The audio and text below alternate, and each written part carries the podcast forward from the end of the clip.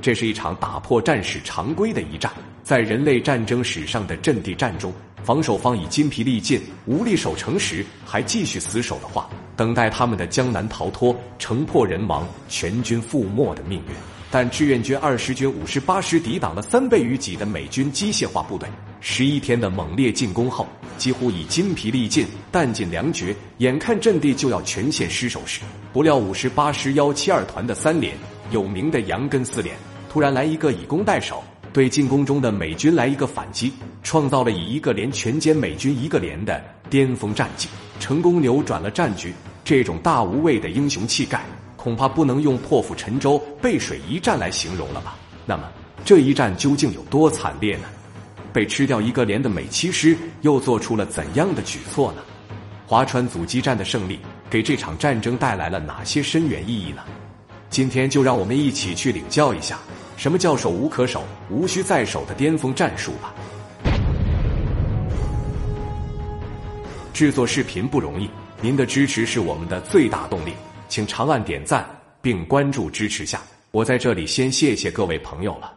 上集我们讲到，五十八师以空间换时间，且战且退，激战至六月六日，敌人仅前进了八公里，但他们离坚守十三天的任务还有三天。美七师和南六师都调来了新的生力军，发起更猛烈的进攻，企图拿下五十八师最后的师预备阵地。五十八师将化整为零，以小兵群的战术与敌人反复争夺。使敌人每前进一步都要付出沉重的代价。战士们的子弹打完了，手榴弹用尽了，就和美军展开肉搏。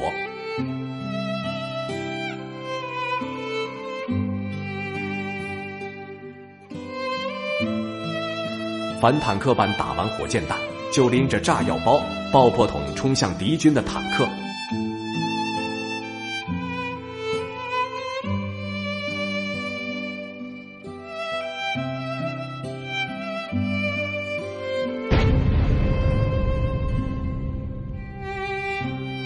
战斗进行到这一刻，志愿军的阵地已被美军炸成了一片废墟，凝固汽油弹的烈焰映红了天空。随着战斗的不断升级，交战双方都杀红了眼。在美军源源不断的后援支持下，投入的兵力越来越多，炮火也一次比一次猛烈，战士们一个个倒下，眼看阵地就要丢失了。